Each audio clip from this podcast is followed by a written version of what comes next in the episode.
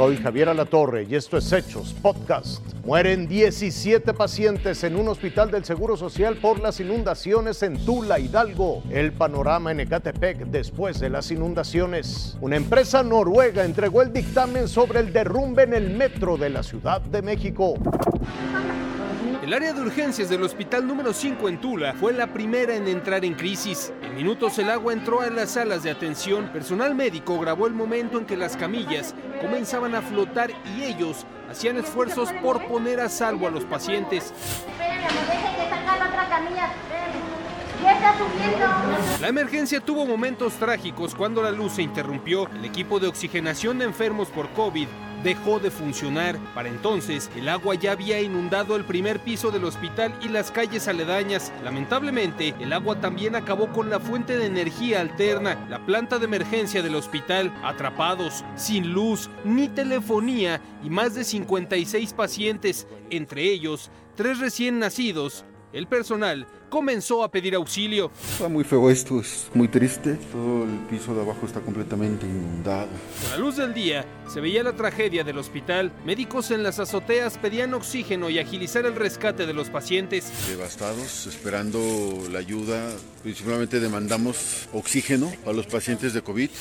El apoyo se concentró en la zona, comenzaron los rescates. Los bebés en incubadoras eran bajados por paramédicos apoyados con sogas. Mujeres en sillas de ruedas, con oxígeno, así eran sacadas por la azotea. Otros afectados se bajaban de las lanchas sobre las calles inundadas y las dejaban para pacientes y personal médico. Más de 13 horas después, se confirmaba la muerte de 15 enfermos, todos de COVID que dejaron de recibir oxígeno. Por la tarde, se dio un último rescate aéreo de un paciente aún con vida en el hospital. Aún bajo el agua están los cuerpos de las víctimas que sobrevivían al COVID, pero la inundación les arrebató el aliento. Con información de Arturo Torres, Fuerza Informativa Azteca.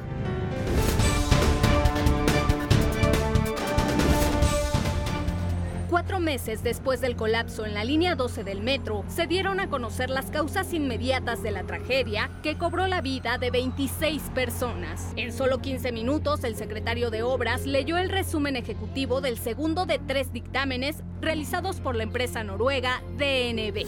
El colapso ocurrió como resultado del pandeo de las vigas norte y sur, facilitada por la falta de pernos funcionales en una longitud significativa. Hubo tres tipos de problema en los pernos. Algunos estaban mal soldados, otros mal colocados y en algunos tramos ni siquiera se colocaron. Los posibles factores que contribuyeron al colapso incluyen deficiencias en las propiedades mecánicas de las vigas y en el diseño del marco transversal, que no cumplió con los estándares de diseño. El dictamen señala que la deformación de la estructura se identificó desde enero del 2017 lo que revela que la vía estaba comprometida incluso antes del terremoto de septiembre en aquel año. Se prevé que el último dictamen, el de causa raíz, se dé a conocer las próximas semanas. Anareli Palomares, Fuerza Informativa Azteca.